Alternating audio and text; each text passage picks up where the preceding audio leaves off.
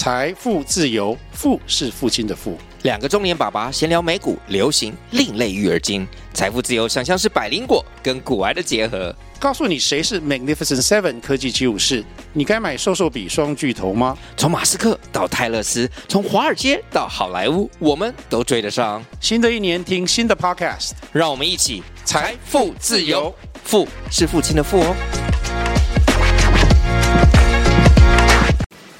欢迎收听《上发条空中俱乐部》。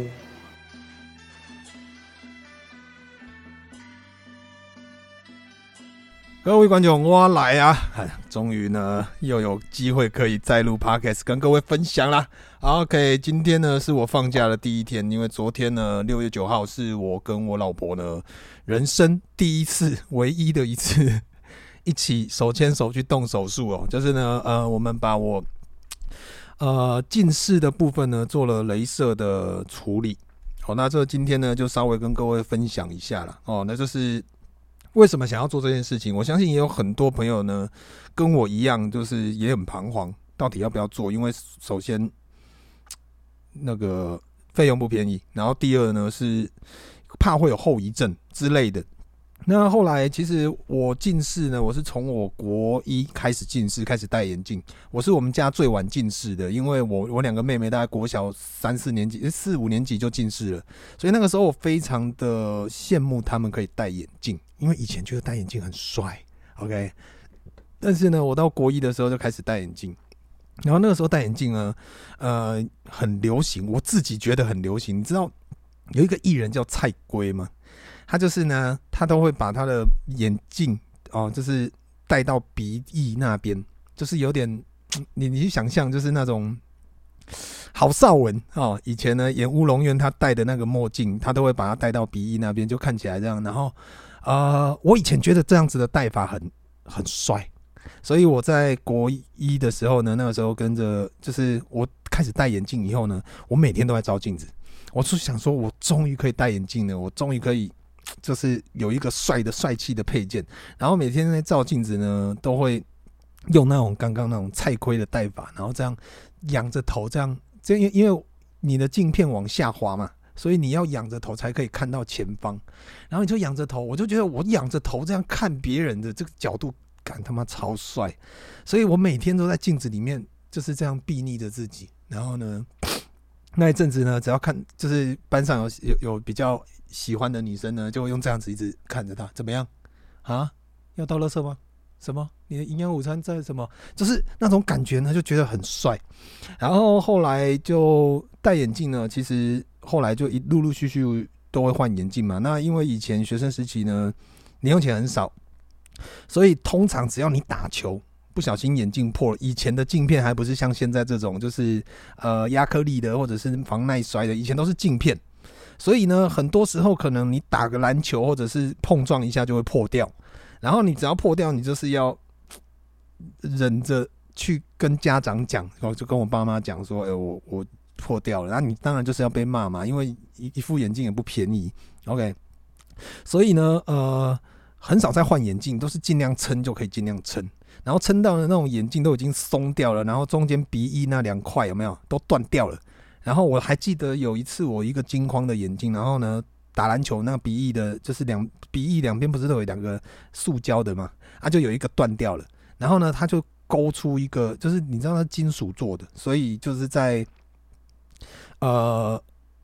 戴的过程呢会歪一边以外呢，有的时候你重压它，不小心压它那个铁呢会刺到我的鼻子这边，所以就那一阵子只要。时不时注意呢，就会流血。但是以前又不敢换眼镜，因为呢，眼镜就是蛮贵的啊、呃。然后到了高中以后呢，呃，那时候好像我记得宝岛眼镜吧，他有买买一送一还是什么之类的。那以前高中呢，就会觉得说，眼镜。如果戴那种细框的，以前还有有一阵子流行无框的，但是我我不喜欢，因为我有黑眼圈，所以我戴无框眼镜呢，就是遮不住我的黑眼圈，所以我一定要戴粗框的。然后那一阵子也刚好流行粗框啊，就是民国几年，看我忘了，我那时候十几岁而已。然后那时候宝岛眼镜呢有推出买一送一，所以我那时候就配了两副，就是一副是蓝色的，一副是白色的镜框。OK，然后那个时候呢，我高中的时候就是戴蓝色的，然后那一阵子就是呃蓝色的眼镜呢就已经变成是我高中的招牌。然后到大学的时候呢，哦，我的眼镜又更多元了。我后来呢，甚至去买很多的墨镜去改哦，比如说我我第一副墨镜改的那个眼镜是 Alexander McQueen 哦，这个设计师已经死了。然后呢，他以以前我就是网帅的第一波，我就是戴那一副眼镜，然后它是有度数的。然后后来呢，就诶复制成功哦，就觉得诶戴这种眼镜呢，长真的蛮帅的，然后询问度很高。后来我又去配了一副类似，但是它是 Chanel 的。然后呢，以前高大学哦，其实没有赚什么钱，以前一个月薪水才一万七、一万八，但是呢，可能就是交到坏朋友哦，就是。朋友一天到晚都会鼓励你说啊，我们来看 CK 啊，我们去看 Sisley 啊，我们去看什么？就是每天都会陪他们去逛。然后呢，又没有赚什么钱，但是又很爱跟人家一起刷卡，所以买的东西呢都是名牌。然后比如说，就是我刚讲的 Alexander McQueen 跟那个 Chanel 的眼镜，那一副眼镜都是八千一万的哦。然后呢，又要再改度数之类的。就是要花很多钱，但是我一个月薪水也才一万七、一万八，所以那一阵子呢，常常都是刷卡度日，然后呢，就是缴那种最低的循环利息，那种就是不断的在付利息，不断的在付利息，然后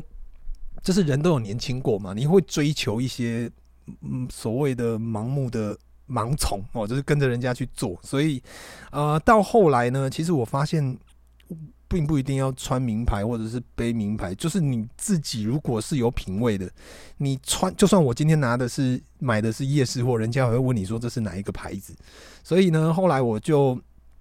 戒掉了乱买东西，然后就那一阵子呢，慢慢的把卡还完。我还记得我那时候办的是北港妈祖卡，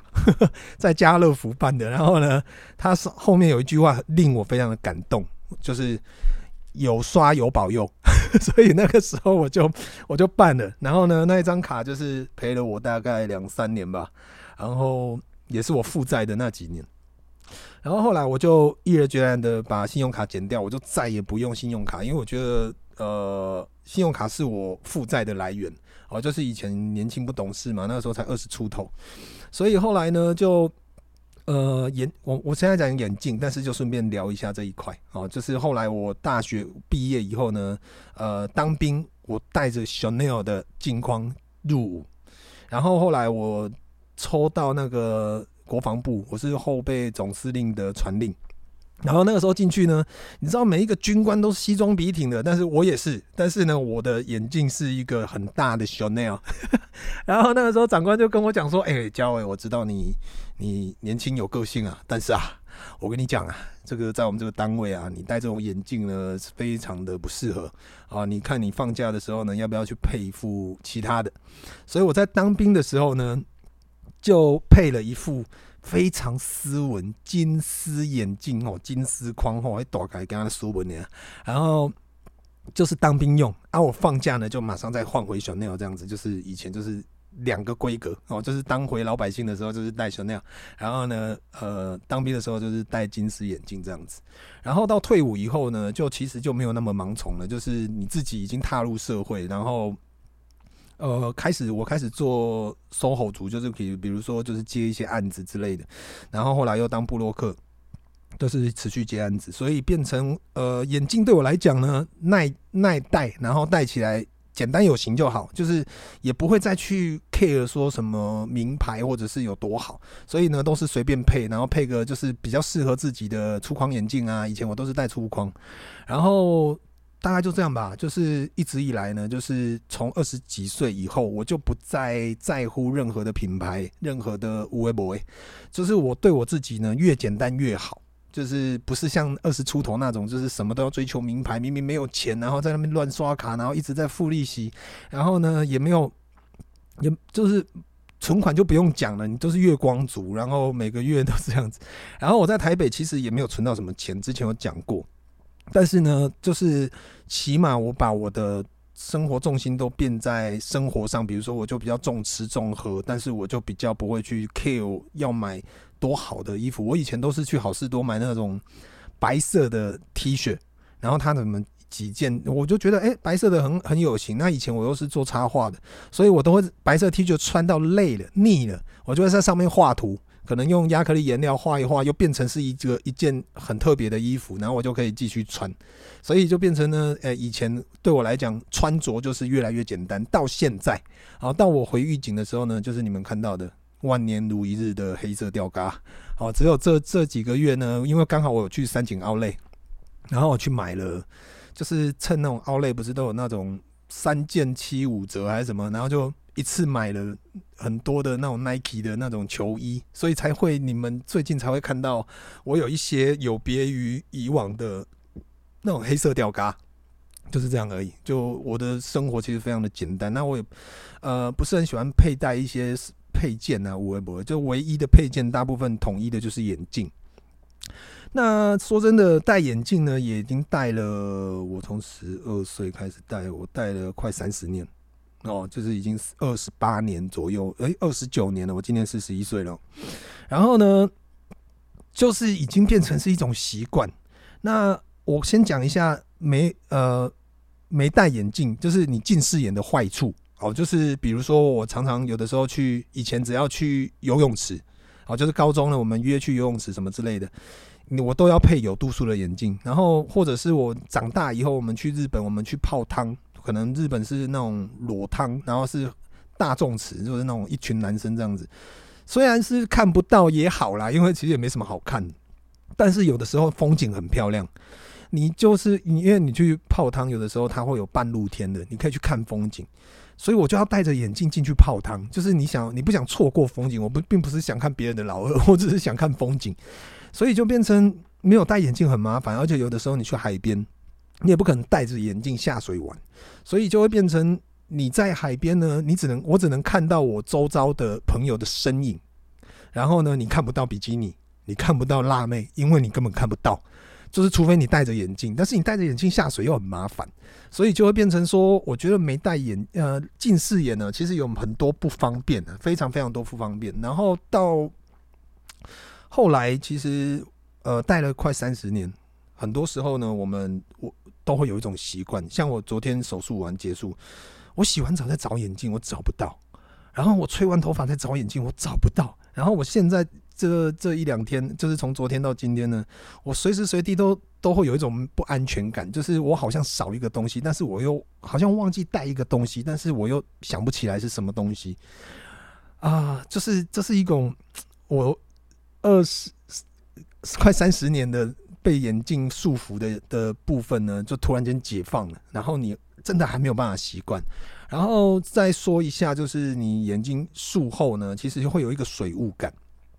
就是其实在手术的过程呢。不会痛，没有什么感觉，但是唯一比较有一点点痛感的，就是可能就是他会用那种撑眼器，就是把你的眼皮上下撑住，就是你看那种《绝命终结战》有没有？就是把你上下眼皮撑住的那一种。它就是呢，主要就是不要让你眨眼，因为在手术的过程呢，你不能眨眼。那个部分比较痛一点点。那、啊、其他部分呢？我觉得在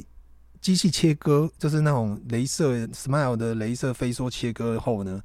呃，你会有一。阵子看到一阵光，那个光呢会一直照着你的眼睛，然后真的有点像奇异博士，你知道吗？因为我你你你们有没有那种感觉？就是有的时候你放空的时候，你会看到你的眼球上有很多的小细菌哦，浮游生物，应该大家都有吧？然后呢，呃，它好像就是在你的水晶体里面还是什么之类的，反正我不大记得。然后呢，重点是我小时候就常常看到，就因为到。长到大呢，那些浮游生物都长一样，甚至我还帮他们取名字。有一只叫好吃，有一个叫好怪，有一个叫好乖。就是我都会帮那个眼睛的浮。所以以前上课如果发呆无聊，我就是在那边看，就是放空，然后在那边看我眼球上的浮游生物，然后帮把他们画下来，然后帮他们取名字，然后幻想跟他们聊天，就是很无聊。但是呢，在手术的过程呢，那一道光照下来的时候，你的那一些好朋友，那一些浮游生物看的。就是那些浮，我不知道是浮游生物还是什么了，反正就是有点像你显微镜在看细菌那种感觉。就是那些好吃，我的好吃好乖那些朋友呢，变得非常的清楚。那你就会想象奇奇异博士或者是蚁人呢，他们在缩小，然后在穿梭那些元素的时候呢，那种感觉。就是真的很奇异博士。然后结束完术后呢，其实很眼睛开始会有点不舒服。所谓在那不舒服，就那一个小时，就是我会一直流眼泪，然后他医生都会建议我们闭着眼睛休息，虽然是小小睡一下这样子，就是不要让眼睛张开。那呃，因为我们就在等当天呢，我们术后呢，其实隔天就要回诊，但是我们在高雄，我们在预警太远了，所以我们就要排当天晚上就回诊，所以就要在等医生手术开了，那天好像开了十七个人吧，然后呢，手术完还要再等他门诊，所以。等待的时间非常长，所以我们要去吃饭，要吃晚餐，所以就不得不张开眼睛。然后呢，刚开始有点畏光，所以我有戴墨镜。如果你们看我限动就知道，就是我跟林太太要戴墨镜，很像，就是我的部分很像萧煌奇啊，萧煌奇。然后，然后就是在吃饭的过程呢，其实，在吃饭前我眼睛真的非常的不舒服，因为会一点点。然后洗洗，然后一直流眼泪，一直流眼泪，然后直到我吃到那个，因为我们那天吃鸭寮街，我吃到那个烤鸭皮，看，我说真的，我眼睛完全不痛了，就是我现在一直流口水，就是你会有一个，就是我吃到好吃的，然后呢，那个感官呢，它帮我削掉眼睛的不舒服。就是你不会只单独觉得眼睛不舒服而已，就是你会觉得哦，有一个东西很好吃，你就会很专注在好吃的那一块，然后眼睛就忘记了。所以我吃完那个晚餐，吃完鸭寮街以后呢，哎，看我眼睛好了哎，但是水雾感很重。啊，水雾感是什么呢？就是有点像是你进去蒸汽室，或者是呃，你如果用美图秀秀来讲，就是美肌开到九，然后呢还有磨皮开到九那种感觉，刚开始。然后你看任何光源呢，旁边都有一圈一圈的雾气，就有点像是你的眼镜，或者是呃，现在水汽很很大，你去垭口，你去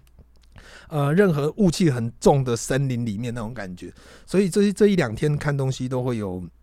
有那种水雾感。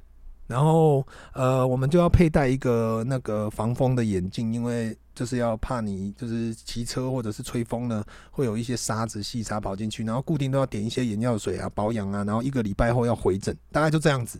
那呃，目前我的心得就这样子啦，就是呃戴了快三十年的眼镜，然后突然间没戴眼镜，突然间哦，看你知道吗？我现在在录 Podcast。我是对着电脑在录，但是我全程是闭着眼睛，因为电脑有光哦。其实我也不想要，就是反正我录 podcast 我也不用看什么东西，我就把眼睛闭起来。所以我现在是闭着眼睛讲话，多深情啊！哦，然后最后呢，就是跟大家分享，就是。呃，很多人都会问价格，但是这个价格呢，其实每一间的手术都不一样。我之前有上网去查，那我做的部分呢，因为这涉及医疗，其实我也不方便讲太多，但是大概是十一万上下。哦，就是呢，有一些诊所会比较便宜，但是我我们现在做的这一间呢，大概就是这个价格。那你也可以上网去搜寻 Smile 全飞梭，那个就是它应该我之前上网还有搜寻到十二万的。就是，其实大概价格就是在这上下左右啦。哦，所以呢，呃，你要评估一下，就是因为也有很多人问我，然后我跟他们讲了以后，他们就说，哦，那我要来努力赚钱了。啊，真的，我觉得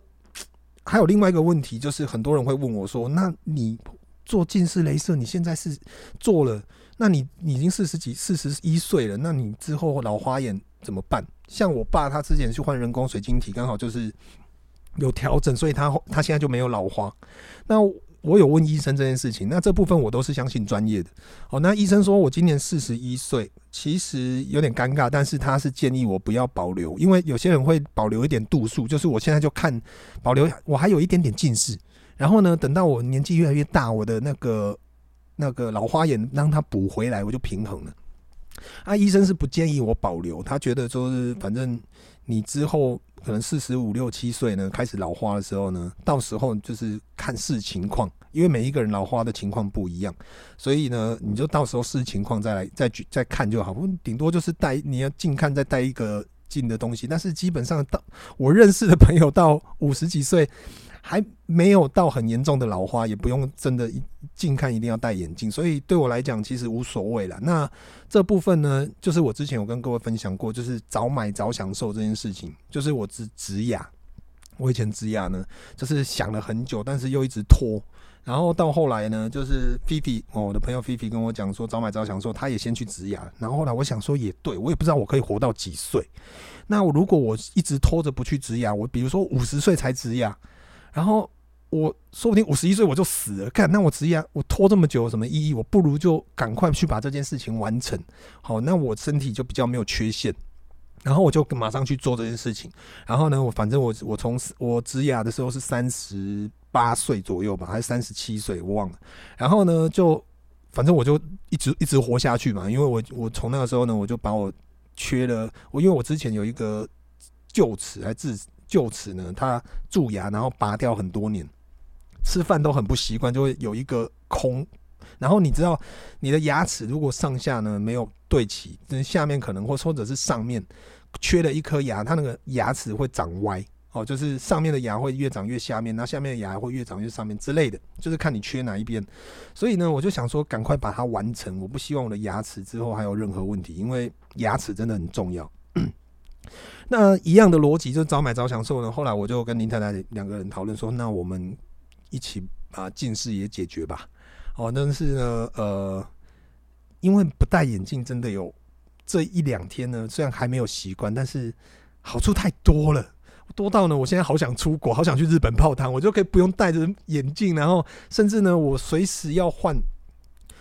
因为以前我要配墨镜，我都要配有度数的，因为我不戴隐形眼镜，然后呢，就是很麻烦，以前呢就是就要换来换去，那现在不用了，现在我我买墨镜的预算就超省。我不用再去配有度数的镜片哦，对我来讲真的有够方便的。然后呃，躺在床上呢，你也不用说，有的时候你起床，那你你要睡前呢，有的时候你躺在那边，你会压到眼镜，或者是某一些某一些角度，你的眼镜会怎样，或者是戴着戴久了，你的眼镜会让你不舒服之类的。就目前呢，就是一个我觉得全新的状态啦。那当然这部分我之后会拍会再拍影片跟各位分享，我就不多聊了。哦，好了，那就这样子，因为我现在发现我的肚子好饿，我今天一整天都没吃东西。那我我现在我在厨房呢，在气压，我用那个气那个压力锅呢，在压竹笋竹笋鸡汤，里面还加了一些排骨去调汤底。然后重点是林太太不在，